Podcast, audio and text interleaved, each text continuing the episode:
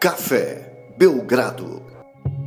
Amigo do Café Belgrado, dia de final. É isso mesmo. O Belgra Madness chega à sua decisão. Eu. We are the champions, my friend. Tan, tan, Nós somos os campeões, Guilherme. Lucas, essa é a verdade, Lucas. Nós, o nosso ouvinte, o fã de NBA, todas as equipes do Belgrade Madness, menos 2000, que 2000 acho que já não, não dá pra chamar de campeão. Lucas, todo mundo ganhou um pouquinho. Esse aqui é, aquela, é o contrário daquele meme, de que todo mundo vai perder. Aqui todo mundo ganhou, Lucas. Mas, Então aqui é tipo jogos escolares é, até o infantil 4. é, isso mesmo. Quando você ganha até Ok. prêmio de consolação, você- que não chama consolação, porque senão significa que você perdeu, né, Lucas? É, aqui é uma grande. Cara, tô muito feliz que chegamos a essa decisão. Foi uma longa jornada. É, 16, esse é o 16 podcast aberto da Belgram Madness. A Belgram Madness Classes continua lá no feed fechado. Se você tiver com saudade, vai continuar. A gente vai fazer uma análise de cada uma dessas classes, inclusive dessas duas finalistas. Ainda não tá lá o episódio, mas hoje o público, o grande público do feed, que ouve a gente aí no Spotify, no Apple Podcasts, no Castbox, na Deezer. Hoje, Lucas, o povo se despede desta competição, porque a NBA já bate na nossa porta. Lucas Nepomuceno, como foi seu dia hoje, Lucas? Parece que você fez um novo amigo aí. Cara, foi super normal. É, acordei, fui trabalhar, tô de home office. É, depois atendi uns clientes, depois falei com meu amigo Rick Carlisle, depois fui almoçar. E super normal, Guilherme. Agora eu tô gravando. tudo de boa. É, de boa. Quem não viu do que nós estamos falando, vai lá no nosso canal no YouTube, que tem a participação de Lucas Nepopop na coletiva de Rick Carlisle. Esse excelente, grande momento aí do Café Belgrado. Primeiro de, Hackeamos a NBA. o primeiro de muitos grandes momentos que a semana vai proporcionar. Eu avisei, Lucas, que essa semana a gente vai tumultuar a cabeça das pessoas e a semana que vem também a NBA vai chegar, Lucas. E quando a NBA chega, quem é, quem é ouvinte do Café Belgrado? Quem faz parte da, da desse universo, né, Belgraverso, já espera tumulto da nossa parte, né, Lucas? Então, isso não vai parar por aqui. Teremos muitas novidades aí nos próximos dias. Siga conosco. Mas hoje, Lucas, hoje o ouvinte está aqui. Não é para ouvir a gente falar de expectativa. Hoje é dia de final. Lucas, é, nas grandes competições, Olimpíadas, Copa do Mundo, tem cerimônia de encerramento. Você gosta de cerimônia de encerramento? Alguém assiste isso? assiste principalmente aquelas pessoas que querem começar cedo os preparativos, né? É, às vezes a pessoa tá lá pelo salgadinho, pelo, pelo tira-gosto, pelo acompanhamento do tira-gosto. Então as pessoas às vezes gostam de confraternizar desde cedo. Então vale de repente o, o Gabriel Pensador cantando o hino do Flamengo contra aquele cara que tava cantando o hino do River, que eu não lembro bem quem era. É, vale tudo, Guilherme. Encerra... Agora aqui no Belgram a gente estava sem orçamento para trazer cantores. Se você quiser ouvir música, pode ir no Elástico Mental. Alguns episódios lá tem música. Ou mesmo, você já está no Spotify você pode colocar um, um som ambiente. Ou Mas aqui a Growings. gente estava sem Pode botar Growings que tem música nova aí. Growings, excelente, hein? É, banda do nosso amigo Hitmaker. E que música, Guilherme. É, muito boa, dá essa moral aí pro Hitmaker. É, posso citar aqui Samuel Rosa e Nando Reis, Lucas. Bem mais que o tempo. O que, que você acha? Que nós perdemos. É uma boa pra, pra final essa?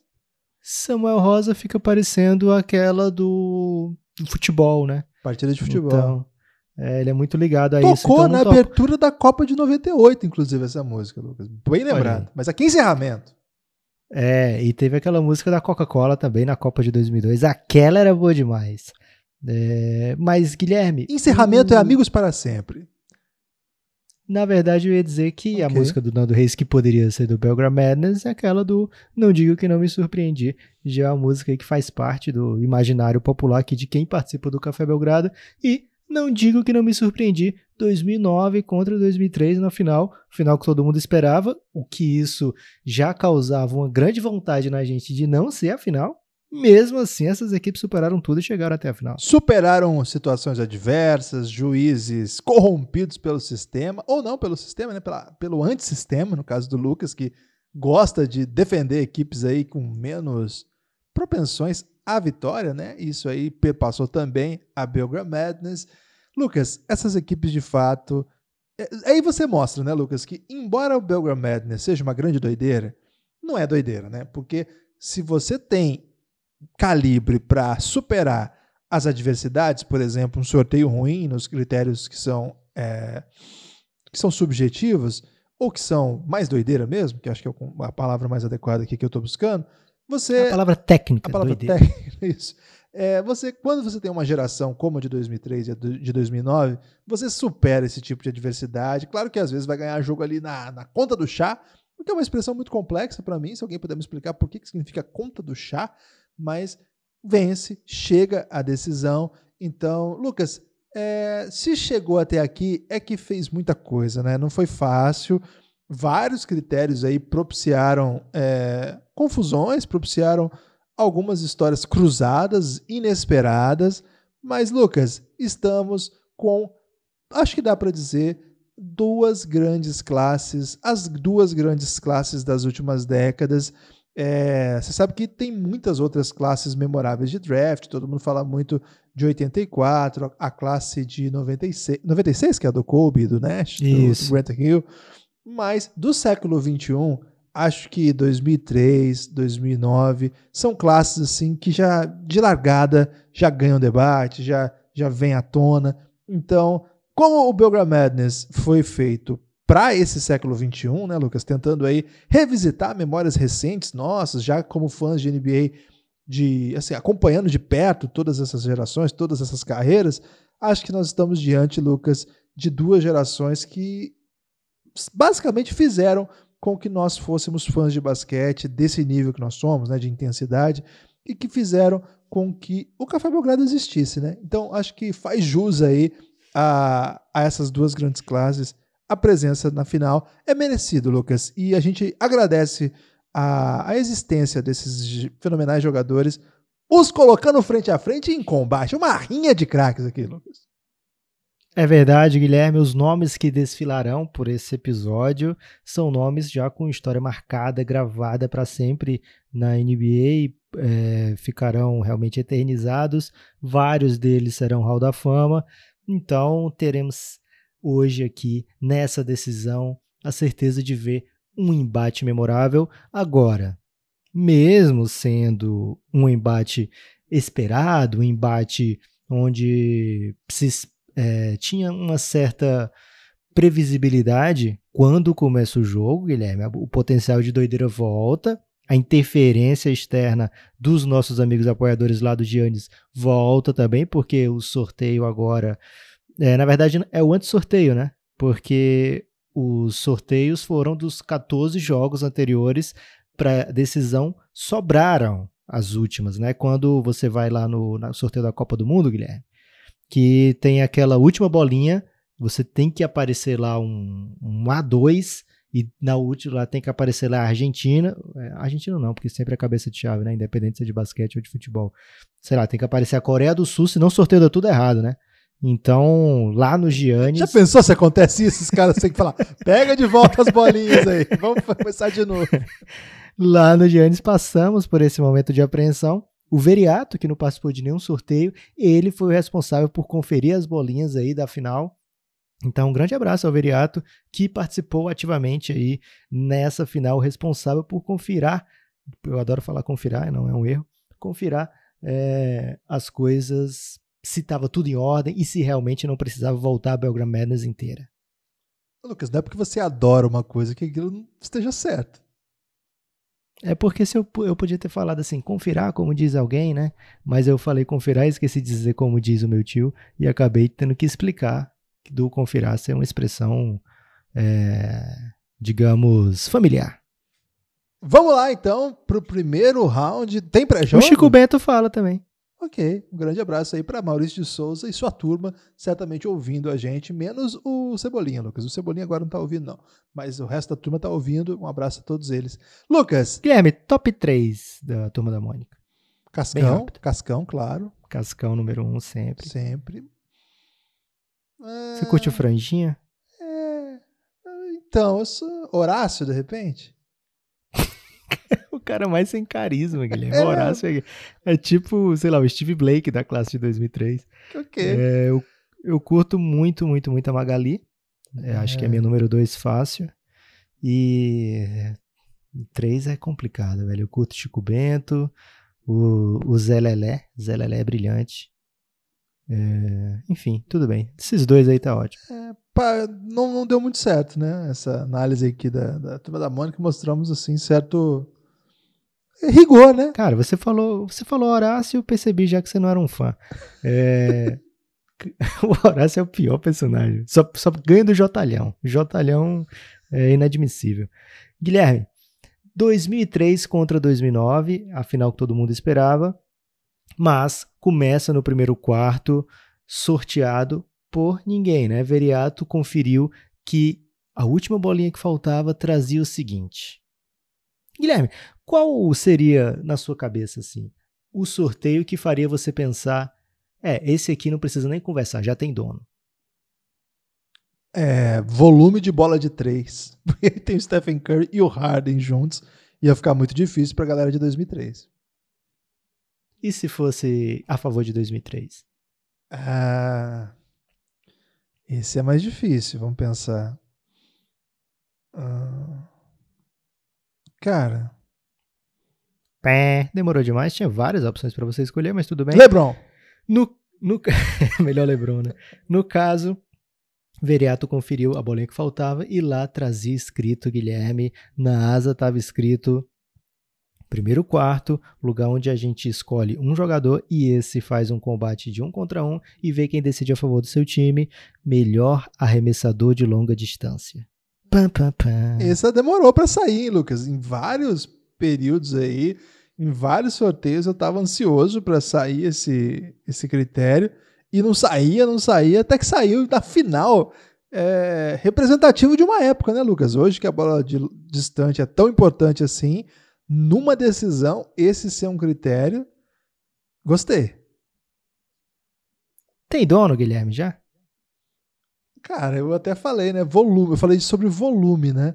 Mas a gente está diante de uma classe que tem o maior arremessador da história do jogo. Eu costumo dizer isso, Lucas. E, cara, eu sempre fico muito surpreso que tem gente que discorda, assim. Realmente, eu, eu, fico mesmo. Como assim? E o Red Miller? Às vezes eu recebo umas maravilhosas. Como assim? E o Larry Bird? E o Oscar Schmidt? Eu, todos esses que eu tô falando, é verdade. E, gente, vou, vou repetir o que eu. Na verdade, eu não costumo responder quando falo algumas besteiras, mas quando responde na boa, eu falo. É, não tem padrão. O que o Stephen Curry faz de volume, intensidade, relevância, protagonismo, como mudou o jogo, não tem padrão para o Stephen Curry. Quem sabe um dia tem alguém que o supere nisso, né? Ou pelo menos chegue perto do que ele foi.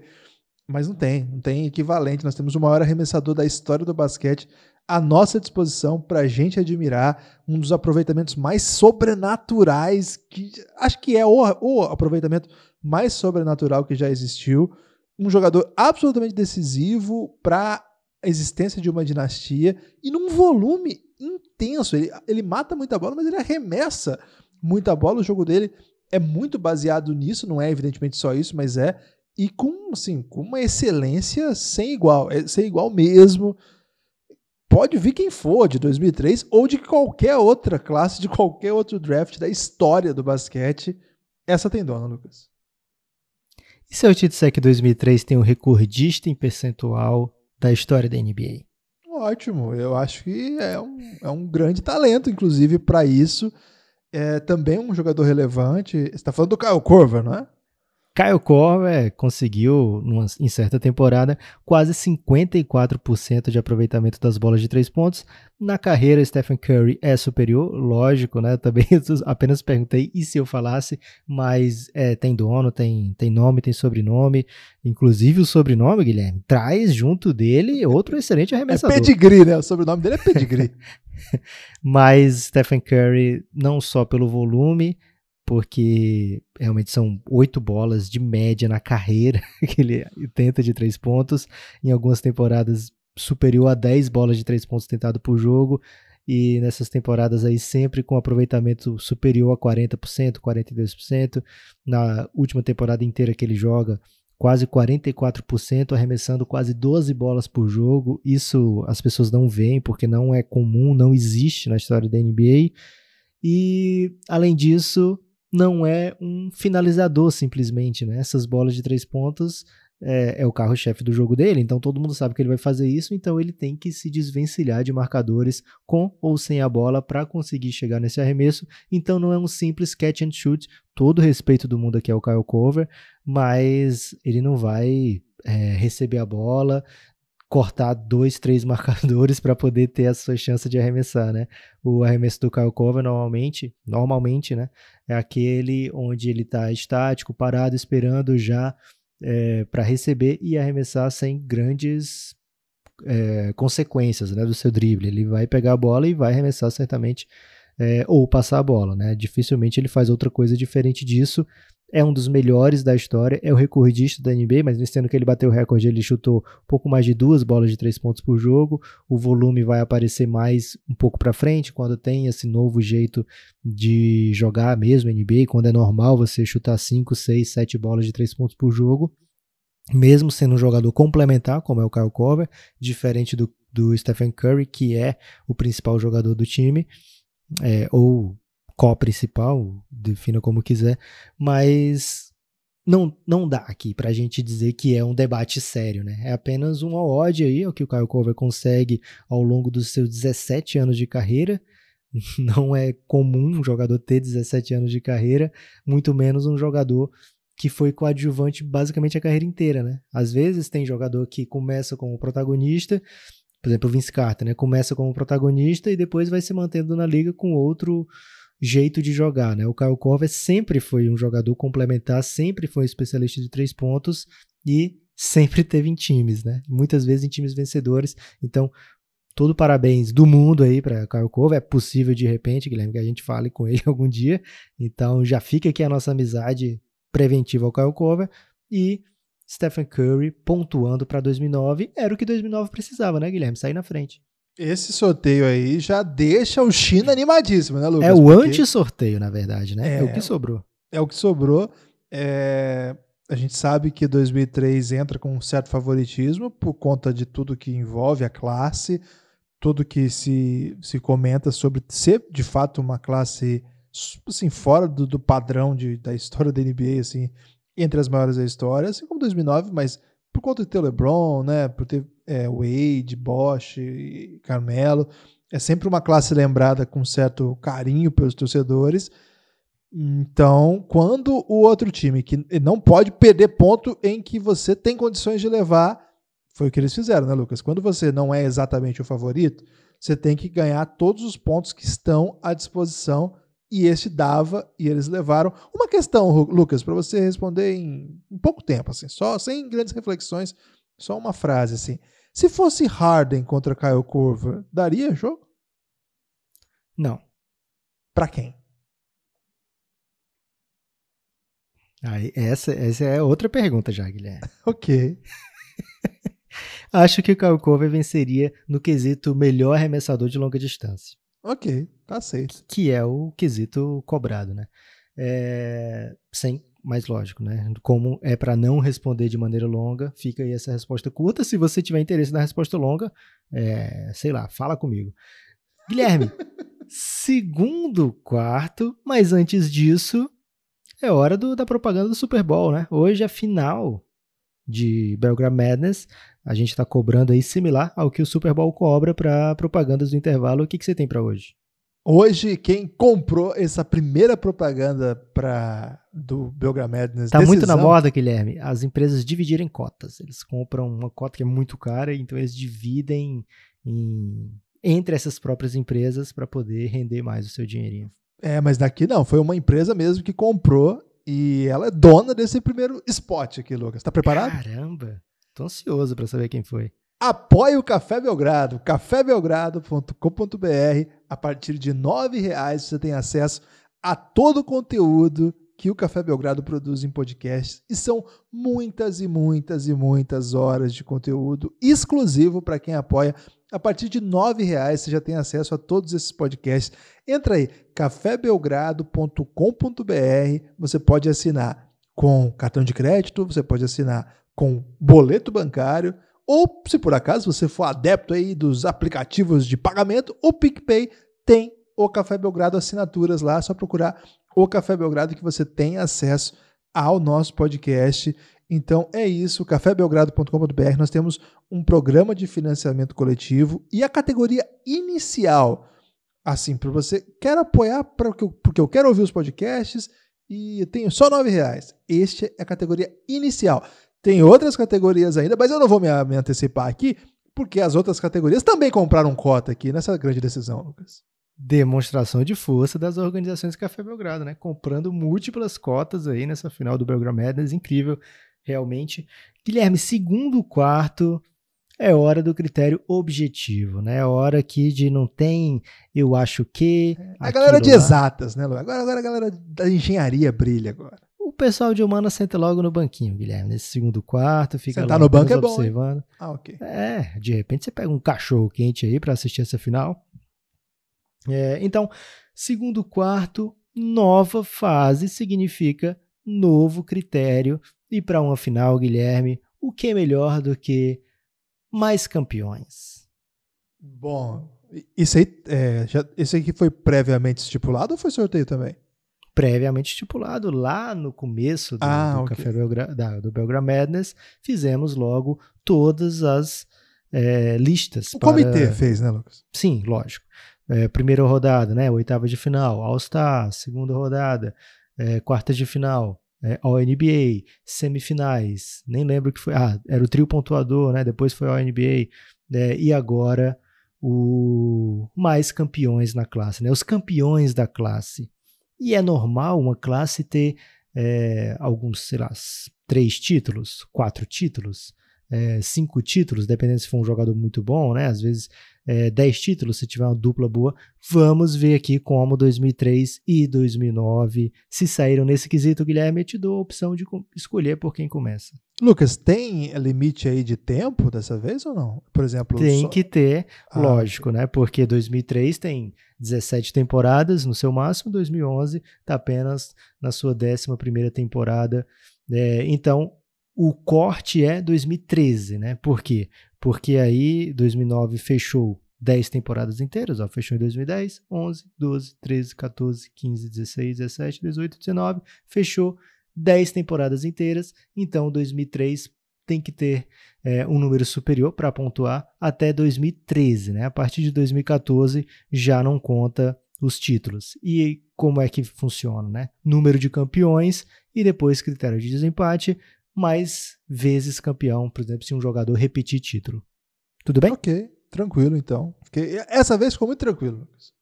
Ok, então você tem a chance, Guilherme, escolher 2009 que está liderando, já começa tentando é, assustar 2003, ou 2003 que está perdendo, já vai tentando mostrar os seus armamentos para remontada. É, começa pelo quem está ganhando, Lucas. 2009 tem que mostrar a carta primeiro. 2009, Guilherme, quem são os campeões que já te batem na cabeça? Steph Curry. Ok. É... Essa, essa pronúncia foi uma homenagem a alguém? Stephen Curry, né? Que é certamente campeão dinástico, né, Lucas? É um craque. Tricampeão. Tricampeão. É, o outro grande craque dessa geração não ganhou títulos, né? Que é o James Harden. O outro grande craque também não ganhou títulos, Blake Griffin. Então temos que ir para os coadjuvantes já, Lucas. Passou rápido. É, DeMar DeRozan chegou no Spurs, o Spurs já tinha sido campeão, então ele não foi lá também. Drew Holiday nunca foi. Jeff Teague nunca foi. Tá ficando ruim, Lucas. Precisa de coadjuvante que brilha aqui. Tem alguém? Guilherme, tem no segundo round. Você vai lembrar que tem um rapaz lá que mete bola de três que já pontuou para 2009 nesse Belgrade Madness e aparece mais uma vez para o resgate, né? Campeão, inclusive, por múltiplas franquias, Danny Green. Olha só o Danny Dance. Ah, é verdade. Ganhou no Spurs e ganhou no Raptors. No Cavs ele não, não tava lá, né? Quando eles ganharam. Isso. Tava é... no Spurs, inclusive. Agora, você quer tomar distraidaço? É, o Sérgio Liu ganhou muitos títulos, Lucas. Rick Rubio também. Mas só que tem que ser na NBA, Guilherme. Ah, ok, então não conta não. Tem mais distração ainda?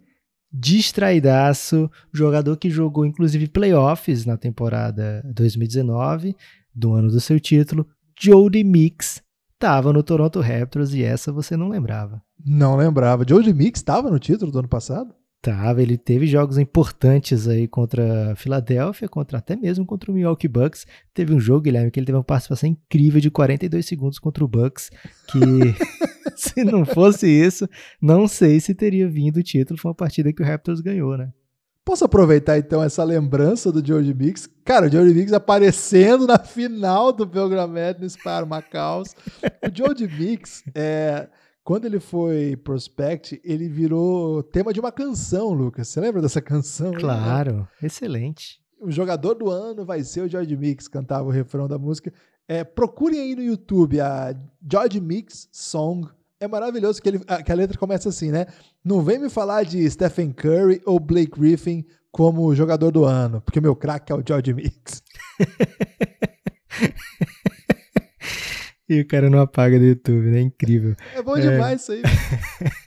Três jogadores. Não, deixa eu só falar. Você que tá ouvindo isso, vá lá na canção George Mix e escreve assim, igual o jovem faz.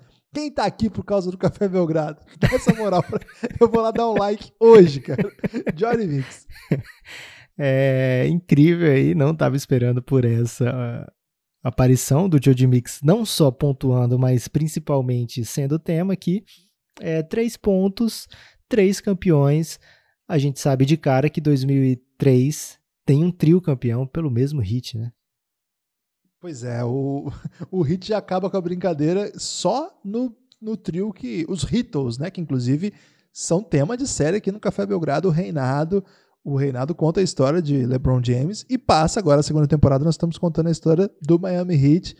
Chris Bosh, Dwayne Wade e LeBron James, claro, lideraram essa equipe. Não é uma dinastia, né, Lucas? Mas é um time lendário, né? Acho que é uma dinastia sim, Guilherme. A gente conta Golden State Warriors como dinastia. Eles têm agora, eles tiveram cinco finais, três títulos, né? O Miami Heat teve quatro anos e dois títulos e quatro finais, né? É, então okay. não é uma dinastia longa. Não vou reclamar, não. Não é uma dinastia longa, mas a gente chama. É, acho que a gente pode chamar tranquilamente um time que vai. É porque assim, a do LeBron é bem maior do que a do Heat, né? Que o LeBron pega oito finais seguidas e três títulos. Então acaba meio que descolando um pouco o time do jogador, né? Fica parecendo que foi o jogador que foi lendário e não o time. Mas esse time específico do Miami Heat era absurdo e merece ser lembrado como tal. É, Guilherme, é, eu vou te dizer. Aliás, eu vou te perguntar: quantos títulos você acha, sem contar aqui o limite temporal, Quantos títulos você acha que o draft de 2003 tem? O de ah. 2009 tem seis ao todo, tá? Três do Stephen Curry, dois do Danny Green e um do Jody Mix. Conta os seis títulos ou conta quantos jogadores tem título? Três pontos do time, e aí, em caso de empate, vai para critério de desempate. Ah, então, então já, já acabou de... aqui. Já empatou, então, a série. Então, a um, a final. Mas, independente, agora esquece um pouco o Belgramera, sei que é difícil, a emoção, a adrenalina tá lá em cima, mas quantos títulos você acha que 2003 tem ao todo, descontando o critério temporal que a gente vai abater esses títulos aí ainda? Tá. É, eu sei que o Boris Diol tem título. É, o Boris Diol tem um. David West tem, acho que tem dois, não tem? Okay. Pelo menos, tá pelo menos um com, Tem dois. Pelo menos um com, do, é, Os dois são do Golden State ou ele, ele tava Isso, no... os dois ah, do Golden tá. State. Tá. É, Luke Walton tava no, no, no, no time okay. do Lakers do Kobe. São dois, então. Isso. É, você tá bem. Quem... Steve Blake tava lá também? Steve Blake não. Aí você pegou. Não. PB acontece. Pebagem é inerente. Matt Bonner, Matt Bonner acho que tava em dois títulos, hein? Caramba, você foi bem nessa, hein? Tava em dois, não tava? Tava. Ah, quem mais? O Moíra já tinha saído do Cavs, quando o Cavs foi campeão. Acho que acabou, ou tem mais ainda? Você não vai pra checar, velho? Ah, o Leandrinho, né? O Leandrinho campeão, é verdade. É. Esse aí eu não permitia que você esquecesse, mas olha só, Guilherme. 2003 tem 15 jogadores com título. 15, cara. Só 15. draftados, tá? São 26 títulos ao todo não é pouco, né? Que com isso, velho. com chance de aumentar ainda. É... E olha só os que não contam. Zaza Pachulia não conta, do bicampeão pelo Golden State. Leandrinho não conta. David West não conta, também bicampeão. É, o título do Cavs tinha LeBron James, tinha Dante Jones, tinha James Jones, lógico, você esqueceu esse que sempre tá nas finais com o LeBron. É, e tinha é Mo verdade. Williams. Mo Williams tinha voltado pro Cavs naquele ano. Nossa, não lembrava. Então aí mais quatro já fora, só daquele Cavs. É, do Boris Diaw não conta, porque é 2014. O segundo do Bet Bonner não conta, mas isso seria só para critério de desempate. E de resto, os que contam: LeBron James, campeão pelo Heat. Dwayne Wade, tricampeão nesse período, né? 2006, 2012 e 2013. Chris Bosh, também bicampeão pelo Heat. Matt Bonner, 2007. Até aí são quatro, tá? Luke Walton, bicampeão pelo Lakers, mais um cinco. Darko Milicic, olha só. Porra, velho, campeão com o Rookie, campeão velho. Campeão no ano que chega. Sexto jogador. Esqueci. Sasha Pavlovic. Eu vou te dizer quem é o jogador e você não vai saber qual é o time que ele tava. O Pavlovic? O Pavlovic tava no Cavs, não? Dallas Mavericks em 2011. É cara. verdade, ele tava no Dallas, daquele time. Pô, eu tinha esquecido. Agora eu lembrei dele lá, não lembrava. Verdade. É, sexto, James Jones, sétimo, né? Também estava naquele hit. E o oitavo ponto dessa fase, Kendrick Perkins, campeão pelo Boston Celtics em 2008. Então, 2000... Cara, tem mais um, eu acho, Lucas. Quem que eu Não sei se esqueci? O Capono, ele tava naquele hit, velho. Não o que foi campeão com o LeBron, mas no que foi campeão com o Wade. Cara, eu acho que não tava não, hein? Será? Eu acho que não, mas enfim, não vai fazer diferença. Mas na, na minha memória tinha o Jason Capono naquele time, velho. É porque ele passa pouco tempo, né? Ele vai pro Raptors, o Raptors paga um montão pra ele. Mas ele tava mesmo naquele hit. Caramba, velho, quanto campeão então. Tá sobrando campeão aí. Bizarraço, nove pontos nessa fase, 9 a 3. 2003 mostra sua força e volta agora a ficar pelo menos tranquilo indo pro intervalo, né? É, um a um. Mas foi um um a um assim, Lucas, que foi tipo. Vamos parar com essa palhaçada aí, né? Vamos, vamos parar, vamos falar a verdade aqui. Vamos falar o tamanho dessa geração aqui. Mas no primeiro quarto também foi um surg, né? Foi uma surra, mas foi tipo uma surra assim de time que entrou com o pé mole na dividida, sabe, Lucas? Usando uma expressão futebolística aí. Mas agora, a partir do segundo período aí, já. Cara, essa foi uma enquadrada histórica. Foi tipo, ok, vocês têm um cara bom aí, né? Mas vamos lá então, vamos conversar. Foi uma, uma, uma pancada que empata o jogo, empata a decisão.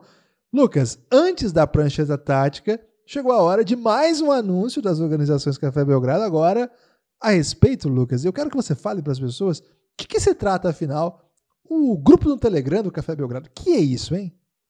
Guilherme, eu não gosto mais de falar grupo do Telegram do Café Belgrado. Eu gosto de chamar a comunidade do Café Belgrado no Telegram. Porque aquilo ali, Guilherme, já, primeiro, sumiu do nosso controle, né? Então a gente não pode dizer, ah, é o nosso grupo. Não é. É o grupo do Café Belgrado, da comunidade do Café Belgrado, porque as ramificações são extensas, são inúmeras e a gente muitas vezes desconhece, né? É, então, já tem, por exemplo, o casamento do Veriato está marcado e vai ser com todo mundo do grupo, né? Ele já avisou que vai convidar todo mundo do grupo, as pessoas vão ajudar. Buffet bom ainda, né? Buffet top. bom, mas ele vai, lógico, né? Vai pedir que as pessoas ajudem pagando as suas senhas. Eu acho isso super normal, super Também acho. ok. Menos porque- o- os podcasters, né? É, lógico, né? Os podcasters vão ser convidados e a- até a viagem vai ser paga. Achei bem decente da parte dele. Achei É. bonito também. É, então, desse casamento, velho, o, o tanto de coisa que vai surgir naquele dia, não sei. Empreendimentos, talvez grandes empresas, multinacionais, nada Startups, mais. Né? Startups. Lógico, nada mais me surpreende é, dessa comunidade. Então, assim, é realmente um mundo, é incrível o que o pessoal tá fazendo lá e algo que eu assim que até emociona é muito bonito tanto de gente que chegou nesse período, né? Porque o Café, o Café Belgrado começou a passar por momentos mais difíceis, né? Complicados por causa da pandemia. Todo mundo passou, é normal. Então, algumas pessoas, é, através dos nossos apelos e principalmente do coração excelente dessas pessoas, entraram lá nesse período, né? Muitos transformaram o apoio de 9 para 20, outros que ainda não eram apoiadores entraram direto no grupo e isso deu uma segurada para a gente conseguir manter a produção. Então, é um pessoal que vai morar para sempre no meu coração, Guilherme. É uma galera incrível. É isso mesmo, é maravilhoso mesmo. Um abraço para todo mundo lá do nosso grupo que durante essa, essa paralisação, esse hiato, levou o nome aí de uma sigla, né, é, destemidos observadores da NBA contra o inimigo Corona, Doncic, Doncic, né, que a gente chama de Doncic, não sei bem porquê, é uma sigla. E o grupo que volta a se chamar na retomada da NBA Giannis, Grupo Institucional de Apoio, negando o nosso inimigo sono, mesmo se o sono for vespertino, porque agora vai ter jogo de tarde também. Então, se você quiser fazer parte dessa comunidade aí, esse, esse mundo paralelo que existe lá no Telegram, junto com essa galera maravilhosa, é o apoio Insider, cafébelgrado.com.br, a mesma coisa que a gente tinha falado antes, mas a categoria Insider, que não é mais de R$ reais, é R$ reais, é o plano para entrar nesse grupo. Claro que tem outras categorias que dão acesso a outras coisas. Entra lá no cafébelgrado.com.br, dá uma lida lá. No PicPay tem também. Você vai ver tudo que você tem acesso ao apoiar o Café Belgrado. E a gente espera lá, hein? Falei, eu gosto de falar assim, Lucas, que a pessoa que está ouvindo, ela já sente aquela, aquela coisa do radialista dos anos 80, sabe, 70, que falava objetivamente com o ouvinte assim: eu te espero lá, amanhã estaremos aqui. É, tinha um Guilherme, pessoal deixa eu te daqui... perguntar uma coisa: se isso okay. é algo do radialista dos anos 70, dos anos 80, e não é mais dos dias de hoje, é porque as pessoas viram que não funcionava. Não, funcionava muito. Algumas coisas foram se perdendo que eram boas, Lucas. Não é tudo que era ruim que. Quem dera, tem muita coisa aí que a gente vê hoje, Lucas, que a gente não queria que existisse. Você sabe disso aí. ok, tudo bem. Mas eu tinha que contar que um, tinha um radialista aqui da cidade que ele chamava, e ele era muito sagaz, porque ele usava os nomes mais comuns, né? Então ele começava assim: Ô, dona Maria, já começou aí o dia, como é que estão as coisas? Ô, seu José, acordou bem hoje? Ele ia só nos nomes clássicos, assim, né? E, cara, eu, perto de parentes que ouviam muita rádio esse período aí, e era parte da minha vida também, a gente respondia, viu, Lucas? A gente conversava com o radialista, tava certo sim, viu? Caramba. É... Alguma vez eles chamaram, ô, Guilherme. Não, Guilherme. Você tá cheio não. de verme. não. não, ele não rimava, não. Ele, ele trocava uma ideia mesmo. Ah, tá. Cara, eu admiro muito o radialista. Um abraço para todos os radialistas que nos escutam. Ok. É... Grande abraço aí para todos os radialistas que nos escutam. E os que nos escutam também merecem um abraço, Guilherme. Ah, mas aí, não, vai ouvir, Lucas. Se for dos anos 70, 80, principalmente, que encantaram esse jovem rapaz, inclusive inspiraram ele a ter um podcast, que o pessoal diz que é tipo rádio. Guilherme, terceiro quarto, é hora da doideira, é hora da confusão. Não vai ter mesa, é, mesa tática do China? Vai, e vai ser chamado agora, né? Terceiro quarto é hora da doideira, hora da confusão, é hora onde as coisas malucas podem acontecer. Então, o que, que o China está esperando para esse segundo tempo, especialmente para esse terceiro quarto? E o China sabe porque teve lá, né, Guilherme? Então, o que, que ele traz de um olhar aí de que só quem esteve lá pode dar? Olha, ele vai dizer o seguinte, Lucas, que pelo andar da carruagem, mesmo se a, se a equipe pontuar no terceiro período, o quarto período tem jogo ainda. São duas equipes muito, muito fortes. Aqui é cada ponto vale um prato de comida, Lucas. Já ouviu essa? Cada, cada ponto vale um prato de comida e é tem que ser muito disputada. Esse é, é, final, Lucas. Final. Às vezes o jogo da final não é aquele jogo belo, aquele jogo fluido. Às vezes é um jogo mais tenso, aquele jogo com muitos erros. Mas, Lucas, isso aqui é final, isso aqui é Belgram Madness. Então, certamente o China. Um grande abraço, onde quer que você esteja. Toda a geração, né? O, o saudoso China foi realmente uma referência para nós. Foi muito le legal lembrar dele ao longo de toda essa, essa homenagem aqui do Belgram Madness. Bem lembrado, Lucas. Um abraço aí para todos os herdeiros de Juarez Soares, todas as, as, gerações que virão de grandes comentaristas carismáticos que a televisão merece. E, Lucas, o terceiro período vai ser doideira. E no terceiro período, Guilherme, conferido pelo Veriato e o noivo, ele viu que no terceiro período desta grande final, eu estou demorando a frase para poder achar aqui exatamente qual é o nome sorteado. Olha só, Guilherme, melhor trio de de segundo round. Pam, pam, pam. Então, olha só, Guilherme, sempre espero o inesperado, como diz o Pablo naquele episódio de Backyardigans, onde ele é um super espião. É... Uma classe tem LeBron James, Dwayne Wade, Chris Bosh, grande elenco. Outra classe tem Stephen Curry, James Harden, Blake Griffin, grande elenco. Mas aqui, quem vai decidir o terceiro quarto, e isso não é algo que estava planejado, porque isso foi a categoria que sobrou é uma galera que foi preterida, eu não vou dizer a vida inteira, mas durante a sua carreira, né? Assim, eles estão na elite, né? Eles estão na NBA, que é um mundo à parte, mas eles não Eles sempre eram os melhores onde eles estavam, né? Para chegar na NBA, normalmente você é o melhor da sua escola, o melhor do seu bairro, o melhor da sua cidade, etc. É, melhor da sua faculdade. Mas quando chegou lá para juntar com os outros melhores, Guilherme, eles foram começando a ser passados para trás. Outros passam apenas alguns anos na NBA. Vários de segundo round sequer jogam na NBA. Então, aqui é hora deles brilharem, aparecerem, chamarem a responsabilidade e de repente decidirem um campeão.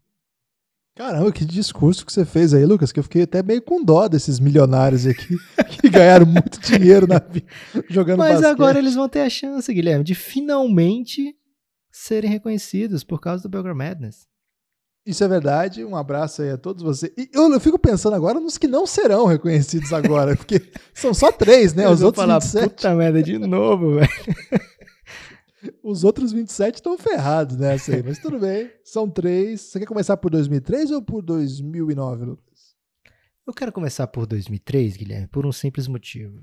É preciso relembrar o quanto esses caras foram ou são bons, né? Porque a gente está falando agora já de 17 anos para trás, é, quando eles entraram na NBA. A gente está falando de uma galera que já não joga mais, na sua grande maioria. E assim que... como o craque Neto, né? Que gritou: Eu não jogo mais! Isso. O craque Neto é do, do BMC, Guilherme, lá do Belgrade Madness Classes. Acho errado a gente trazer ele aqui. Não, mas final, Lucas, vem todo mundo pro palco. Amigos para sempre. Começa a tocar. Ah, tá, ok. É, então, esqueci até o que eu estava falando, mas é, temos que reconhecer o que eles fizeram, né? A gente vai ver em 2009 jogadores que estão no seu auge, jogadores que são importantes em times que estão disputando, disputando título nesse momento. Então a gente tem a tendência a olhar com mais cuidado até, né? Somos presos no momento, Guilherme. Infelizmente, aqui no Belgrade a gente tenta evitar isso, mas é natural. Então, começar de 2003 para a gente não olhar com desdém para o que esses caras fizeram. 2003 tem simplesmente dois All-Stars no segundo round. Não é nada comum isso, né, Guilherme? Não, não é comum, ainda que sejam dois All-Stars, não assim perenes, né, Lucas? All-Stars ocasionais. Situacionais. Situacionais aí que ocuparam aí um contexto específico. O Mo Williams era o segundo melhor jogador do Cavs numa época que o Cavs era muito bom, então ele virou All-Star. E o Kyle Korver foi o quarto jogador do Atlanta Hawks a ser convidado né, para ser All-Star num ano maravilhoso, sob comando do coach, é, coach Bud. E junto com ele foi Jeff Teague, Al Horford e Paul Millsap, né? Vários coadjuvantes. Ele acho que é o mais coadjuvante dos coadjuvantes, mas estava lá também. Mas sim, dois jogadores que alcançaram uma honraria relevante para a trajetória da NBA. Então, isso já os coloca na frente aqui, Lucas. Mas quem que é o terceiro aí, além de Corver e Mo Williams? Aí é algo que a gente tem que pensar e pensar bem, né? Porque o terceiro, talvez assim, mais laureado seja Zaza Pachulia, né? Mas aí só de você botar Zaza Pachulia no time, você já fica meio assim querendo que esse time perca. É, então, a gente pode pensar em quem? De repente, um Willie Green, que é o cara que tem a melhor média de pontos, fora esses dois, ou um Matt Bonner, que também é bicampeão da NBA, mas já perde um pouco do carisma, né? Tem o James Jones, que foi a sete finais seguidas, Guilherme.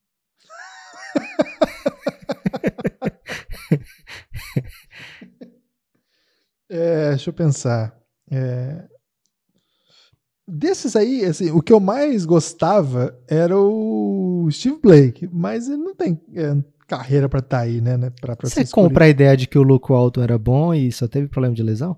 Hum, médio. Eu acho que o Luke Walton tinha uma boa noção de jogo, bom passador, mas faltava tudo o resto. Assim, ele não, não, de um lado da quadra ele não contribuía, defensivamente eu não gostava dele. E mesmo ofensivamente, era um jogador muito limitado, né? Porque você não confiava no Luke Walton. Você achava que quando ele fazia uma coisa boa, você falava: caramba, que bola do Luke Walton. Ele era muito inteligente mesmo. Mas não compro essa, não. Você compra? Não. O máximo pega emprestado. É, Guilherme. E tem um, um furo no, no, Não é um furo, né? É porque realmente é, faz parte da, da, da construção do Belgrade Madness, né? Tem a possibilidade de pegar jogador que sequer foi para a NBA, né? Lógico que perde um pouco de ponto na medida que a gente não sabe o que esse cara faria na NBA. Mas, de repente, se ele for muito bom, ele pode sim fazer a diferença. Acho que o melhor que não foi da NBA aí, que tem uma carreira mais relevante, é o Sofocles Short Santos, que é o cheque grego, né? É, o Sófocles Shortsianides, ele jogou. Shortsianides, desculpa. É, ele jogou na seleção grega por, por, por alguns bons momentos. Era Baby Shack ou era Greek Shack o apelido dele? Os dois, você pode usar os dois aí que o pessoal usava. É, Mas aí, essa, assim, eu, eu, concordo contigo que colocar o Patulha, você fica com vontade do time perder, mas o Patulha acho que é mais relevante do que o Sófocles. Ele nunca foi, tipo, o melhor jogador da Grécia, por exemplo. É diferente se tivesse aqui o Navarro, né? Tivesse aqui um, uma super estrela, o Teodosite, sei lá, o Diamantides. Não, acho que ele é bem coadjuvante, assim. Prefiro outro, Lucas. Prefiro que a gente vá ou de Steve Blake ou de é, Steve Blake. Acho que faz sentido o Zaza né? O Zaza apesar aí do seu jogo não belo de se ver, é, tem que respeitar, né, Guilherme? Várias temporadas aí na NBA, algumas temporadas em dígitos duplos de pontos, é, com bom número de rebotes, né? Lá no seu começo, lá pelo Atlanta, ele teve participações interessantes, né? Temporadas de 12 pontos e 8 rebotes, não é não é tão comum para um jogador de segundo round, né? Então acho que é, vale a pena colocar aqui e a gente vai ter que ser profissional e aceitar que o Zaza é um bom jogador de NBA com história, né? Eu, eu não gosto dele, acho que o que ele fez com o Kawhi, o que ele fez em outras ocasiões também, é, não se faz, não é o tipo de profissional que a gente gosta, mas a gente não está aqui para gostar ou desgostar, né, Lucas? Está aqui para olhar os dados ele é um bicampeão de NBA e com uma carreira mais relevante do que os demais aqui nesse range que ele foi draftado. É, eu gostaria do Steve Blake, mas eu topo aí fechar com o Zé. Se eles forem jogar um campeonato 3x3, Guilherme, eles vão precisar de um cara grandão. Não, isso é verdade, isso é verdade. Agora, eu tava com aqui um, uma aba aberta, Guilherme, que eu não tenho nem explicação. É da banda Bros. Então. fechei aqui essa aba, mas é, tem a ver com elástico mental. É, Guilherme, 2009 traz. Sim, sim, sim. 2009 traz mais uma vez ele, está se tornando o go-to guy dessa, dessa classe. Danny Green vem para jogo de novo, né? Caramba, esse cara tá. Toda vez ele tem que aparecer, o que mostra certa relevância aí dele, né? Sobretudo por ter sido escolha 46, de uma classe bastante interessante. Vamos lá, Danny Green. que mais? É o Danny Green é o equivalente aí do Kyle Corva dessa classe, né? Vamos ver os outros dois. Mais um cara que pontuou recentemente, Patrick Beverley. Acho que ele é, é bem legal. É bem relevante, né? Assim, é, ele é limitado de um lado da quadra, mas do outro lado da quadra ele compensa com uma certa folga. De dupla, essa dupla não foi All-Star, Danny Green e Pat Beverley, mas acredito que na cabeça da maioria das pessoas que estão ouvindo esse podcast, eles estão pensando, cara, esses dois jogadores, todo contender quer, né? Todo contender quer botar esses caras em playoff, é, preferível ao Mo Williams e Kyle Korver. Acho que boa parte das pessoas que estão ouvindo isso pensam dessa maneira. Eu ainda teria que me ver direito, assim, pesar bastante, porque o Mo Williams é um cara com 13 temporadas na NBA, quase 14 pontos de média por jogo mas eu também tendo para esse outro lado. Para completar, Guilherme, temos aí carreiras não tão longas, né? Tem, por exemplo, o Juan Blair, que foi titular no lugar do Thiago Splitter por muito tempo, né? Assim, o Thiago Splitter vem para a NBA, a gente pensa que ele vai ser titular logo, mas o Pop opta por The Juan Blair por um bom período, né? Mais do que a gente esperava.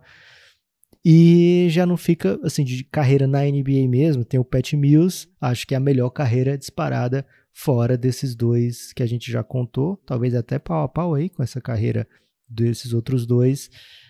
Mas não sei se, se fica um time super show de ver. E tem a opção do Sérgio Lu, também como o grego que não veio para NBA. Sérgio Lu jamais jogou na NBA, mas esse a gente tem certeza que é craque pra caralho. É, muito craque, campeão por onde passou, campeão do mundo recentemente, atual campeão do mundo, é, campeão europeu também, multicampeão pelo Real Madrid, Euroliga, inclusive. Esse é outro patamar de jogador, né? Eu acho que de todos aí, tem o Nando Decolou, que já foi MVP da Euroliga, jogou, jogou NBA, mas o Sérgio Liu acho que é mais jogador que ele. Acho que for, for para conversar aí. Acho que o fato do Nando Decolou ter jogado na NBA e ter jogado mal até já tira ele da briga com o Sérgio Liu. É, não é que ele jogou mal, mas ele não, não foi top, assim, como ele foi depois, se tornou depois. É, o, o Nick Calat jogou NBA também, é, foi pego no antidoping e nunca mais voltou, né? E teve uma carreira ok na Europa, assim, como bom jogador, em alguns momentos um dos melhores armadores da Europa, mas eu ainda sou mais Sérgio Liu nessa briga. Dos jogadores de NBA que estão aqui, que tiveram carreira, de fato não empolga, né? O Dante Cunningham, eu achei que ia ser bom jogador, não rolou. O Jonas Jerebico também não rolou, né? Um cara que pareceu assim com certa empolgação. O Marcus Thornton também matava muita bola no começo, mas, cara, em algum momento deu errado. O Chase Budinger começou muito legal, achei que ia ser um jogadoraço, o cara abandonou a carreira, Lucas, joga vôlei de praia. Esse aí é capaz de perder ponto imediatamente, Guilherme. É, só não só... vai perder ponto porque hoje na coletiva do Dallas a gente recebeu a informação que o Luca Doncic está brincando de vôlei também. É, o vôlei eu acho que é um grande esporte, Lucas. Sempre defendi essa modalidade e vou defender aqui. É, tem o Taylor Griffin, Lucas, que ele tem o mérito aí de ser o irmão gêmeo do Blake Griffin, o que pode fazer com que você okay. coloque aí. Ele é irmão gêmeo? É, né? é, é lógico irmão? que o Suns pegou qual dos dois, Guilherme? Blake ou Taylor Griffin? ah, mas não tinha como pegar o Blake. mas você pode levar o Taylor para jogo e na hora trocar pelo Blake, Lucas. Não é gêmeo, não, ele é mais velho. Ele é 8'6, o Blake Griffin é 8'9. E eles foram escolhidos no mesmo draft. Aí você vê que o, o caçula chegou rápido, né? É, mas eu acho que Sérgio Liu convence, viu, Lucas? Fico mais reduzido, ainda que nunca tenha jogado NBA. É uma brecha jurídica aqui. E Pat Mills contra Patrick Beverly, como é que você vai? Pat, Pat Mills? É, que você já botou o Sérgio Lu. Imagino que o Danny Green vá também, bicampeão e, não, e então, multifacetado. Você tem a opção aí de colocar o Pat Mills ou o Patrick Beverly. Ambos estão nesse round. Não, mas acho que o debate é Patrick Mills ou Liu. Acho que o Beverly tá garantido. Você acha mesmo, sinceramente? De carreira, acha do Beverly mais legal do que a do Pat Mills? Não, não sei, mas eu acho o Beverly bem, bem, bem foda. Eu acho que o Patrick Mills pode entrar daí na, na do Lu, entendeu? Ok. E aí, entra ou não? Campeão da NBA acho que vale mais a pena, né? Assim, a gente tem uma noção exata do que o Pat Mills fez na NBA, a gente tem uma noção é, romanceada do que, é que o Sérgio Lu poderia fazer, né? É, então, acho mais digno, mais justo aqui para uma final a gente colocar esse, já que tem é, jogador relevante, se Boa. fosse, sei lá, contra o sei lá, Derruan Blair ou Sérgio Lu, aí não, vamos botar o Lu, né? Mas o Pat Mills tem história, o Pat Mills tem, inclusive carrega a Austrália muitas vezes em campeonatos Verdade. internacionais. É, também e... tem várias temporadas de mais de 10 pontos por jogo na NBA. E é um cara que dá para colocar, dá para colocar para jogo aqui com certa tranquilidade até. Ô Lucas, e todo ano, todo ano Daryl Morey vai para Madrid, tenta contratar o Sérgio Liu e ele fala não. Então não vai ganhar moral aqui também não. Fechei com você no Patrick Mills. Ok. Então, fica aí, Guilherme, o trio formado. Dessa vez fica um trio de baixinho. Pode até colocar o Steve Blake lá do outro lado também, se quiser. Não é para jogo, que é apenas melhor trio no sentido de três melhores jogadores do segundo round, né? Como teve, por exemplo, das escolhas é, de late lottery, eu acho que eram três para escolher alguns jogadores, enfim, é, três jogadores do segundo round. 2009 traz Patrick Mills, Pat Mills, traz Danny Green e traz Patrick Beverley. E 2003 traz dois All-Stars, né? Mo Williams e Kyle Korver, apesar do asterisco no All-Star, que não existe, as pessoas botam de maldade. E o terceiro, Zaza Pachulia, né? É, então, Guilherme. Oi. Quem leva essa? É difícil essa aí, hein, Lucas? Porque não tem o vencedor óbvio. É, eu não sei. Tá com cara tá com cara, apesar de eu, de eu ser assim, respeitar muito a trajetória do Mo Williams, que eu acho que é o melhor jogador, é, potencialmente o melhor jogador de todos esses aí, é, acho que Kyle Corva Zaza Pachulia cai bem, né, para Patrick Mills, é, para Pat Beverly, para Danny Green. Eu acho mais sólido o grupo de 2009. Você não acha não? Eu acho um, um grupo que tem mais é, protagonistas, assim, né? Se bem que o Danny Green nunca vai ser um protagonista, né? Mas o, o Patrick Beverly é defensivamente, assim, um, um jogador âncora, né? De uma defesa. É, apesar de não ser o tradicional na NBA, que o âncora normalmente é um jogador de garrafão, mas ele é um cara que vai muitas vezes ser o melhor jogador defensivo do seu time Tem o, o Pat Mills, que a gente já viu, que ele é capaz de carregar um time por minutos e minutos, né? Às vezes ele, ele é o principal scorer vindo do banco em várias temporadas. E acho que representa bem o que se você espera de um de uma galera que vem do segundo round, né? É, o, o, o terceiro escolhido da lista, que é. Quem foi, Guilherme? Já falei, não falei do Beverly ainda, né? Ou falei, não, falei do Beverly, falei do Pat Mills, não falei do Danny Green. O Danny Green também, é, esse sim é o típico cara que você torce, né? Desesperadamente para pegar no segundo round, um cara que já vem com uma certa trajetória da NCAA e que vai na NBA conseguir meio que é, converter o que ele já fazia na NCAA e traduzir para fazer o mesmo na NBA, né? O Danny Green não era um absoluto dominador na NCAA, né? Assim, ele não era um cara que ia meter 30 pontos por jogo, que ia ser o destaque ofensivo do, do time o tempo todo, mas ele era o cara que ia lá e vencia os jogos, era o cara que ia lá e fazia jogadas importantes dos dois lados da quadra, algo que a gente viu e cansou de ver Danny Green fazer por onde passou, menos pelo time que o draftou, né? Lá o Cleveland Cavaliers, onde ele basicamente não teve tempo de quadra. É, gosto muito dessa dupla, desse trio, na verdade, e os três são relevantes por contenders, né? Os três, o Pat Mills é, foi relevante no San Antonio Spurs quando o San Antonio Spurs estava brigando por título, Beverly pelo Clippers e o Danny Green, San Antonio Spurs, é, Toronto Raptors. O Danny Green, inclusive, em certo momento do, da série de 2013, teve gente defendendo que ele poderia ser o MVP daquelas finais. É, então, a série que até o San Antonio perdeu, né, mas em certo momento liderava.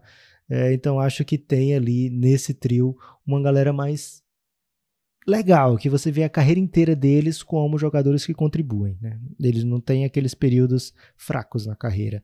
E já o de 2003, esse, essa turma de 2003 é um, um trio que, que precisa mais daquele momento, né? são um pouco mais é, dependentes da boa fase. Porque vai ter várias temporadas da Zapatulha que ele é meio irrelevante. Né? Vai ter várias temporadas do Mo Williams que a gente já percebe que é outro jogador e teremos temos anos e anos do Caio Cova, né? No fim da carreira ele até conseguiu se manter sempre a mesma coisa, sólido na defesa, bola de três pontos, nada espetacular fora a bola de três pontos, mas em certo momento da carreira ele foi jogador de 14 pontos por jogo. Naquele ano de, do Atlanta Hawks ele era parte fundamental de um time que venceu mais do que muito mais do que devia, né? Então acabou sendo premiado por isso, mas de carreira, sim, é um pouco inconstante a desses três caras. E por isso, isso me leva a pender para 2009. Ponto para 2009, Lucas. Gostou okay. do, da empolgação? Adorei a empolgação, Guilherme. Quase uma da manhã que a gente está gravando aqui. Tomei um bom susto. E susto deixa a gente ligado, deixa a gente pensando em é hora da propaganda, é hora do comercial. E Guilherme, aqui nesse comercial diferentes patrocinadores dividiram a cota, hein? Porque estava muito caro. É o último tá. intervalo. É isso mesmo. Temos dois patrocinadores aqui para a última cota e é isso mesmo. Ouça os outros podcasts das organizações Café Belgrado. De um lado, Pingado, do outro lado, Elástico Mental. E juntos eles dividiram a cota para que você tenha acesso às outras produções desta dupla aqui, Guilherme Tadeu e Lucas Depomuceno. Lá no Elástico Mental, nós falamos de cultura. Essa semana, por exemplo, tem um podcast aí com o Max. O Max Telefone de Contato, o Max ex-DMN, uma das mais relevantes bandas do rap nacional no início, ali nos anos 90. Temos muitos episódios sobre vários aspectos culturais. Dá essa moral pra gente, vai lá, dá uma chance aí pro Elástico Mental. E no Pingado nós falamos de futebol. É o Belgradão de futebol, simples assim. Lucas, essa cota aí valeu a pena, hein? Porque falou de dois em um. Guilherme, por essa você não esperava. Spoiler do próximo Elástico Mental. Posso dar? Pode dar, spoiler. Próximo Elástico Mental, dia 27 de julho. Abraço até pro Cláudio, né? O Claudião, lá do grupo do Telegram, que ele já ficou sabendo, não sei como. Talvez fontes aí da Rádio Bogotá tenham informado a ele.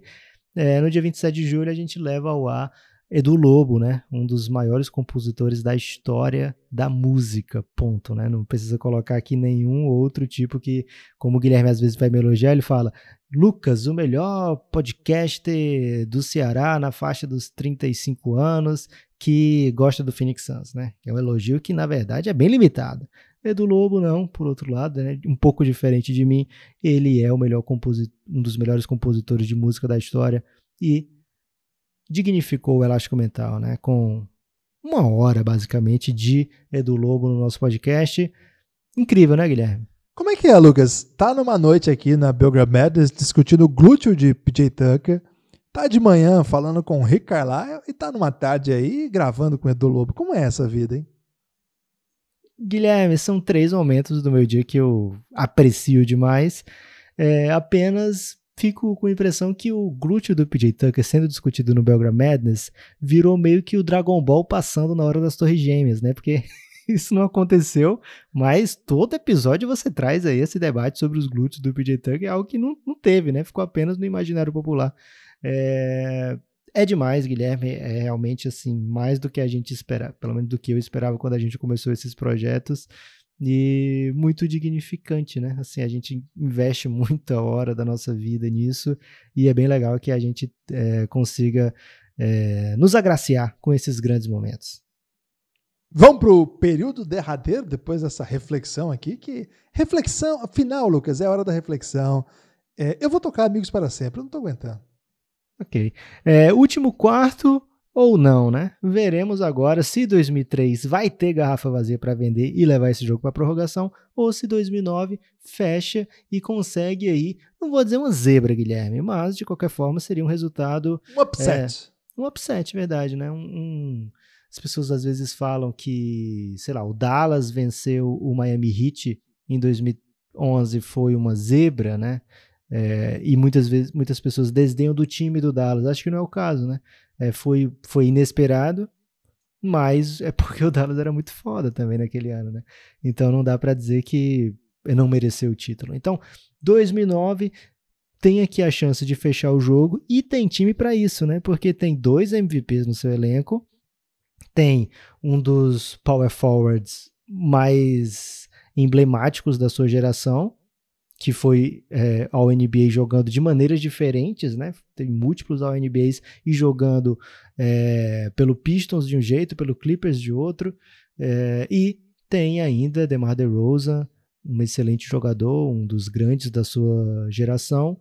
E várias opções aí para completar esse quinto elemento várias opções. É, vamos, vamos, vamos escalar as equipes para a gente já colocar frente a frente para ver o que, que dá para conversar? A gente vai começar por onde, Guilherme? É porque assim, essas equipes passaram já por três fases, né? Então a gente sabe que a gente sempre às vezes tem a dúvida no quinto elemento dessas equipes, né? De 2009 a gente já falou os quatro óbvios e falta o quinto, o melhor jogador disparado é Drew Holiday. Muitas vezes a gente escala o Taj Gibson para poder conter o que vem do outro lado, né?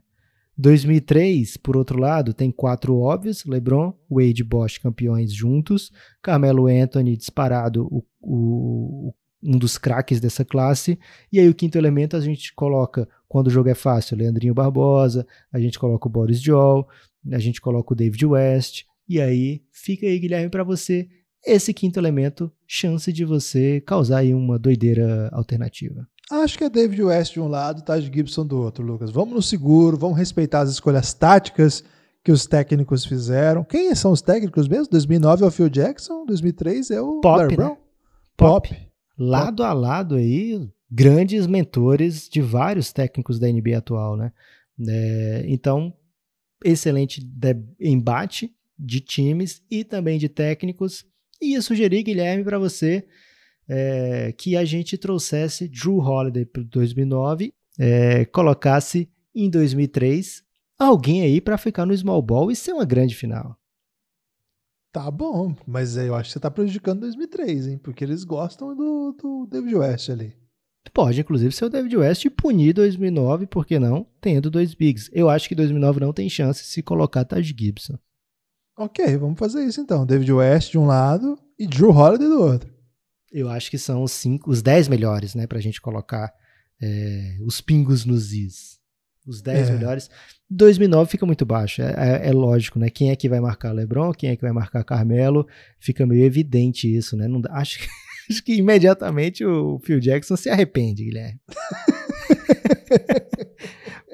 O DeRozan, ele não vai, ele vai marcar o Wade, né? Assim, acho que é o, o matchup do DeRozan seria esse, mas aí eu já tenho o Curry e Harden para fazer um matchup aí. O Harden, ele consegue marcar o, os bundudos, Guilherme. Ele pode encarar o David West aí ousadamente, mas mesmo assim fica o Curry meio vendido no no LeBron?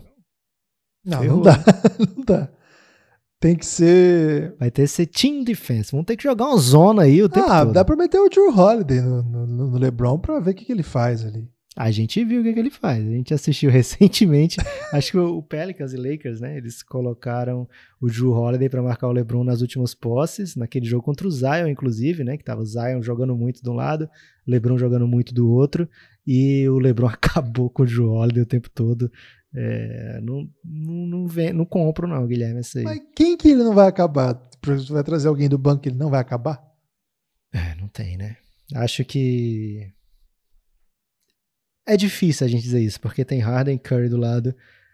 Mas eu não vejo como 2003 pode parar esse time, não. Acho que a não. melhor chance seria colocar o Blake Griffin pra, sei lá, tentar alguma doideira aí no LeBron. Ou variar não. bastante, né? O tempo todo ficar trocando a marcação. É, mas eh, a gente já falou algumas vezes aqui que esse time de 2009 vem vencendo ou empatando, como na, na semifinal, esse último período, pelo talento de Harden e Curry, porque o time é, ele é, tem problemas né, de, de encaixe. Né? Harden, Curry, Drew Holiday, é, Blake Griffin e, e DeMar DeRozan é um time que não é legal, é um time de videogame que não funciona nem no videogame taticamente falando. Agora, com esses dois talentos, ele vai dando um jeito de fazer muito ponto, vai, vai ser uma grande doideira. Só que dessa vez, do lado de lá, tem talento superior, inclusive, não só do mesmo nível, mas LeBron é um talento superior a esses dois. O Wade é um talento, se não é superior aos dois, é um debate já. Então você já iguala em talento. E aí dá uma complicada, né, Lucas? Porque você igualou em talento, o outro time já tem um trio que é acostumado a jogar junto, tem um, um encaixe interessante e ainda tem o Camelo Anthony que, porra, ele virou tipo a peça extra, assim, para pontuar, o equivalente ao que é o DeRozan do outro lado. Não dá para o DeRozan com esse debate também. Lucas, esse ponto está muito claro para 2003. Esse, esse não vai ter nem debate. E a gente está falando de auge, né? E o auge dessa galera inclui uma defesa sufocante, né? O Miami Heat de Chris Bosh, de Dwayne Wade, de LeBron James era também defensivamente um terror para os adversários, aquele ano de 2013, principalmente da streak, era algo maravilhoso de se ver, né? Então ficou muito difícil você montar um time de qualquer draft, né, que vá bater de frente por, por essa forma que eles conseguem de jogar, né? Porque eles, você vai dizer assim, ah, mas não tem armador, mas porra, tem o LeBron. é, tranquilamente dá para jogar como o armador e existe o encaixe, né? De dessa turma toda jogando junto, dá para tranquilamente encaixar. Vai ser um encaixe meio que, assim, não vai ter bola de três prolífica, né? O Bosch ele consegue espaçar a quadra para um 4 da sua época o David West consegue espaçar a quadra para um 5, é, mas não tem a, aquele volume de bola de três pontos que 2009 tem, e acho que seria o caminho que 2009 ia explorar, né? O tempo todo, analiticamente jogando, mas aí para isso eu vou ter o DeRozan em quadra? Também não faz sentido, né? Se eu tiro o DeRozan, eu já perco mais em talento. Então, pesando tudo, pesando e repesando e depois fazendo nova medição para ver se deu tudo certo, 2003 leva, Guilherme. Leva. Essa leva. Essa é assim, eu tenho muita dificuldade em votar assim quem vence quando a gente monta esses quintetos, mas esse tá meio claro assim, pela porque não, vai, dá, dá para sentir assim. E isso implica, Lucas, um 2 a 2 na final. Caramba, velho. Pro... Rara prorrogação do Belgrano. Nós tivemos vários 3 a 2 mas aquele 3 a 2 sem prorrogação, né? Que tinha empate em algum quarto. É, esse é um dos poucos é, que pode até ser 4 a 3 se empatar, vai para a segunda prorrogação. Mas é um dos, das poucas prorrogações do Belgrameras. Achei que teríamos mais prorrogações. E isso significa, Guilherme, que abriu um slot extra de patrocínio. É, esse patrocínio aqui, Lucas, fica aqui o convite para que as pessoas sigam o Café Belgrado em todas as redes sociais que existem, inclusive no YouTube, que tem um vídeo lá que a gente acabou de comentar com o Lucas fazendo aí uma, uma pergunta na entrevista coletiva do Dallas Mavericks. Não tem só isso lá, tem todos os nossos podcasts lá, você pode indicar por aí os podcasts e tem as redes sociais, as demais, né? Vai vir, Lucas, vai vir na próxima semana uma grande novidade no Instagram, hein? Não vou dar spoiler ainda não, mas vai ter doideira no Instagram também. Então já vai seguindo a gente lá, o Café Belgrado. Twitter, claro, que é onde a gente sabe mais mexer, né, Lucas? É um... Aliás, o Twitter tá ficando mais difícil para nossa idade já, viu, Lucas? Muita gíria, muito meme. Tem um é... negócio lá de que é tipo um stories, que eu não sei qual é o nome. Fleet. É, Fleet. E aí é, é insuportável é, aquilo. Né? Fica aparecendo na minha cara lá o tempo todo. Eu penso que alguma coisa importante, eu clico lá e diz assim: faça um fleet. Aí eu fico logo me sentindo muito velho, Guilherme. E a gente e não tem, tem TikTok, né? Não tem TikTok proibidos aí pelo aplicativo. Se alguém souber um, um hack aí pra gente mentir a idade no TikTok, eles liberarem pra gente, por favor, diz aí como é que faz. É, um slot pro bono aqui, Guilherme. Sugestão: sigam, escutem, apreciem o Vida de Jornalista do Rodrigo Alves, um dos melhores né, é, comentaristas de basquete do país, mas também com esse lado meio super-herói, Guilherme, de ser um grande podcast do jornalismo é, fica aí esse convite para você que ainda não ouviu o Vida de Jornalista ir lá e procurar esse podcast que é brilhante. Aí sim, gostei. Um grande abraço para o Rodrigo e para todos os nossos amigos aí que também produzem conteúdo. Valeu aí por estar sempre com a gente. Muita gente, muita gente mesmo que apoia o Café Belgrado, que é amigo do Café Belgrado, que produz conteúdo de alto nível em basquete, né? O, a produção de conteúdo de basquete está experimentando o seu auge no Brasil. Eu acho que é um auge que vai durar pouco porque vai ser superado pelo novo auge, então vai durar bastante é, essa sensação de que tem muita coisa legal acontecendo e é por conta dessa comunidade muito aguerrida, que trabalha muito, que produz muita coisa. Então, um abraço aí para todo mundo que produz conteúdo de basquete também. Último quarto do Belgram Madness, que não chega nem a ser um quarto, né? Que é um tempo extra, mais curto. Emoções à flor da pele, valendo taça, Guilherme. Valendo uma taça virtual a gente pode até tirar um print aí dessa taça e mandar para o vencedor, que tal? Se você aí jogou em uma dessas duas classes ao longo do Belgram Madness, manda uma DM pra gente, que a gente vai disponibilizar aí uma arte com o seu troféu. Cara, seria incrível algum ouvinte jogar essa final aí, 2003 contra 2009, um, mandar o vídeo pra gente, alguns minutos aí do jogo, a gente narra e coloca no YouTube, Guilherme. Fica aí esse apelo desesperado porque é o último jogo e ainda não chegou esse vídeo. É, e o Guilherme Fonseca, que venceu aí o bolão da Belgram Madness, não pode mais ser alcançado. Ele não pôde participar do podcast aqui, porque não deu tempo mesmo, a gente que está gravando isso é, logo depois dele saber que, que foi o vitorioso.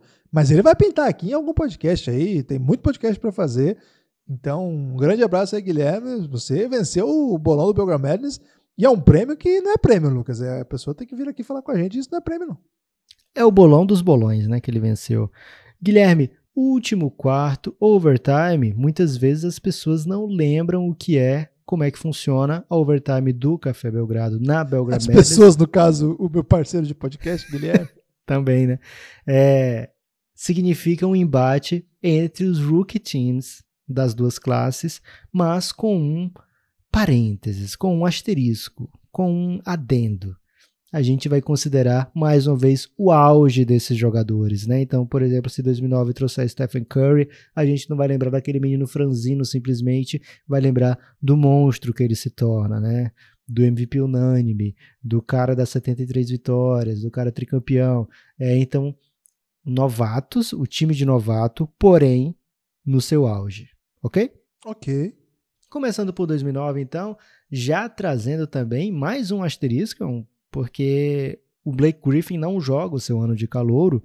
Aliás, ele joga o seu ano de calouro só que no ano seguinte, e mesmo assim é aceito pelas regras do Belgram Madness que ele participe desse jogo, porque ele, por exemplo, tirou o lugar de alguém de 2010 da classe seguinte, e esse 2010 precisava de alguém para compor o elenco, Guilherme. Então, é, tem esse esse peso aí, né? Se você é foi, brecha, Lucas, brecha jurídica. Você fala se isso. Se você foi, pronto, se você foi ao rookie team de é, primeiro time, você já tem a chance de participar.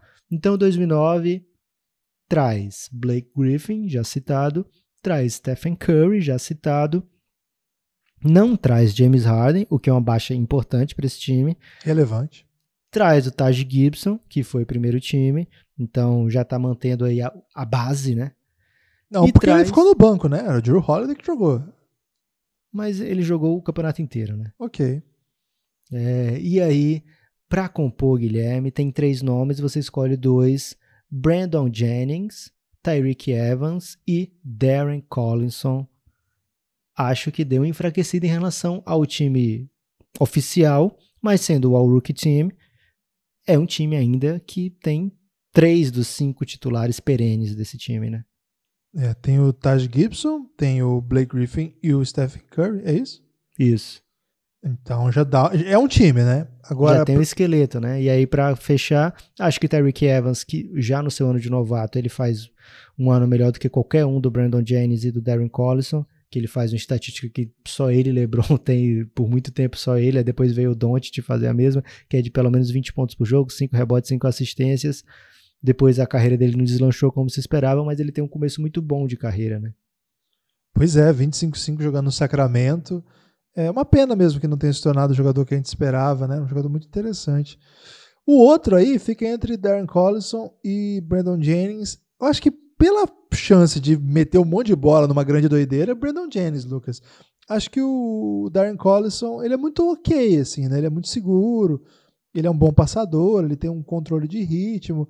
Mas aqui o 2008 tá precisando de grandiosidade, né? Então, prefiro o Brandon Jennings, lembrar que ele fez 50 pontos num, num jogo, lembrar Como rookie, né? como rookie, como era rápido.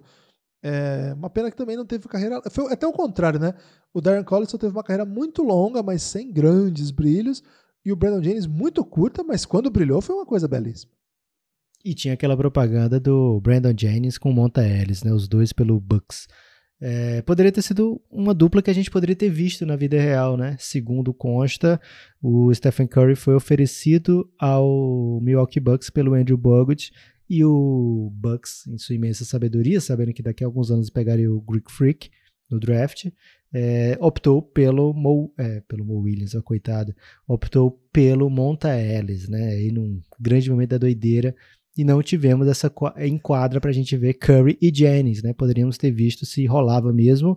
Aqui no Belgrade Madness vai ter e vai rolar Guilherme, Curry, Brandon Jennings, uma dupla de armadores, o Tyreek Evans, uma função que ele até fez pelo Memphis recentemente, na 3, Blake Griffin, Taj Gibson. É um time, né? É um time, é um time. É, o Brandon Jennings, inclusive, ele foi escolhido logo depois do Curry, né? O Curry foi escolhido pelo Golden State e o Brandon Jennings pelo Knicks. Lembra que foi um drama quando o Curry saiu? O Knicks queria ele, mas ficou com o Brandon Jennings? Foi demais, né, cara? Não pra você. É, então, 2009 traz um time muito forte. Temos que ver o que, que 2003 tem de arma, né, Guilherme? O... A gente que é velho, a gente vai lembrar que teve uma corrida pelo título de novato do ano incrível naquele ano, né? Pois é, porque o Carmelo Anthony, quando ele chega, primeiro, ele já chega campeão da NCAA e ele chega e lidera uma recuperação do Denver Nuggets histórica, porque o Denver tinha uma das piores campanhas da história da NBA e ao chegar o Carmelo, claro que não chega só o Carmelo Anthony, né? Chega é, O André Chega Miller. o André Miller, o Nenê não anda mais, o Voshon Leonard começa a matar a bola, acho que o John Barry chega esse ano também, É, o técnico era o Jeff Bisdelic, e o time começou a ganhar muitos jogos, né? então o Camelo Anthony ficou com essa, o cara que, con- tá engraçado, né? o Camelo Anthony era o cara que conduzia as vitórias, e o LeBron jogava bem para estatística, mas não ganhava, né? Vê como é que as coisas mudam. Então, muita gente defendia que o Carmelo fosse o MVP. Nós contamos essa história lá na nossa O série Roy, sobre né? o LeBron. Isso, o Rookie of the Year, perdão. A gente contou essa história lá no episódio da, da primeira temporada da série O Reinado, que conta, conta a história de LeBron James. Então esses dois certamente estão no time de novatos. Eles venceram todos os novatos do mês, cada um da sua conferência, né? Foi incrível. É, Completando o time, Guilherme, Kirk Heinrich, um bom jogador, Já entrevistei Mas- gente boa pra caramba, velho. mas ele fica ali no, no limiar, né? Assim, por exemplo, ele tá no nível de Brandon Jennings, ele tá no nível de. Quem mais que veio lá que não é tão bom? Ele é tipo a versão desse draft do Darren Collison, né? Mas é claro que ele é mais identificado com a torcida do, do Chicago. Isso. Mas ele é fez parte de um menos- time mais vitorioso, né? É, mas é mais ou menos o mesmo estilo, assim, de, de comandante, é, líder, passa muito bem, é um chutador confiável, não era um super craque, mas você podia manter em quadra, que não deixaria a desejar. Gosto dele. Então, até agora, duas estrelas incríveis, assim como 2009, né? Duas estrelas incríveis e um jogador sólido, como a gente viu jogadores sólidos no time de 2009. O que vai vir agora, Guilherme, que no poker seria o River. Não, River acho que é a última. Eu esqueci. River né? é o rival do Boca, Lucas. Ok, acho que a quinta carta no poker é o River. Mas tem a quarta que é incrível também, tem um belo nome, mas eu não vou lembrar agora. Flush. São as. Você tá querendo que o jovem não aprenda poker. Tá certo mesmo, Guilherme. Porque não é legal. É... Você é ruim no poker, Lucas? Eu sou excelente no poker, Guilherme. Por que você tá falando mal do, do carteado? Não, é porque o jovem, Guilherme, às vezes nos escuta e tem como referência e vai querer dizer para amanhã, ah, ouvir que jogar poker é legal lá no Café Belgrado. Aí o que é que vai acontecer? A mãe vai dizer, não apoia o Café Belgrado não, porque eles estão incentivando o meu jovem que a jogar poker. Mas por que, que pode jogar truco e não pode jogar poker? Porque os sites de truco são todos grátis. o site de okay. poker vai incentivar o jovem a pegar o cartão da mãe escondido. Ah, né? mas então o perigo aí é o cartão é ficar disponível. Ah, ok.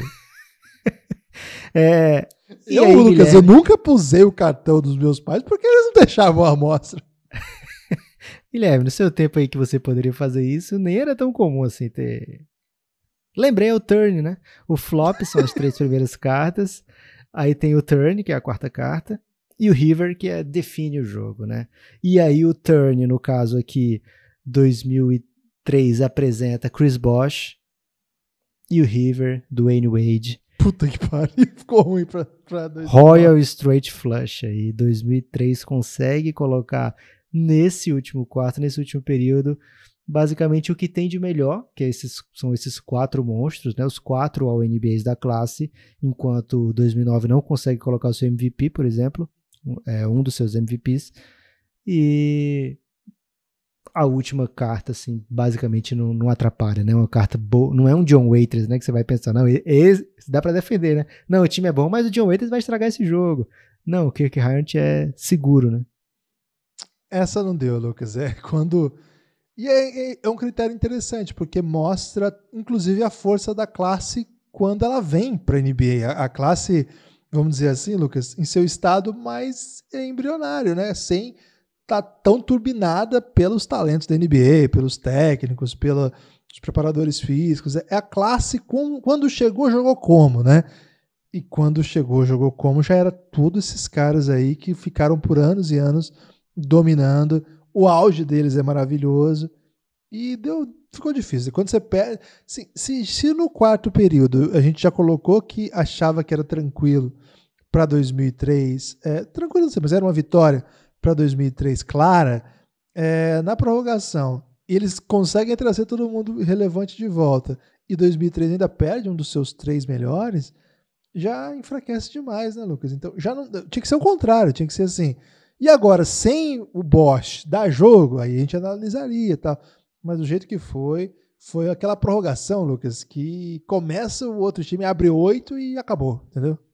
O que me deixou um porcentinho triste, Guilherme, é que acabou acontecendo a final que todo mundo esperava e o resultado na final que todo mundo esperava, mas o resto, todo o percentual restante, menos 2% que não sabem ou não opinaram, é, esse resto todinho aí realmente abraça a Belgram Madness e fica muito feliz pelo resultado.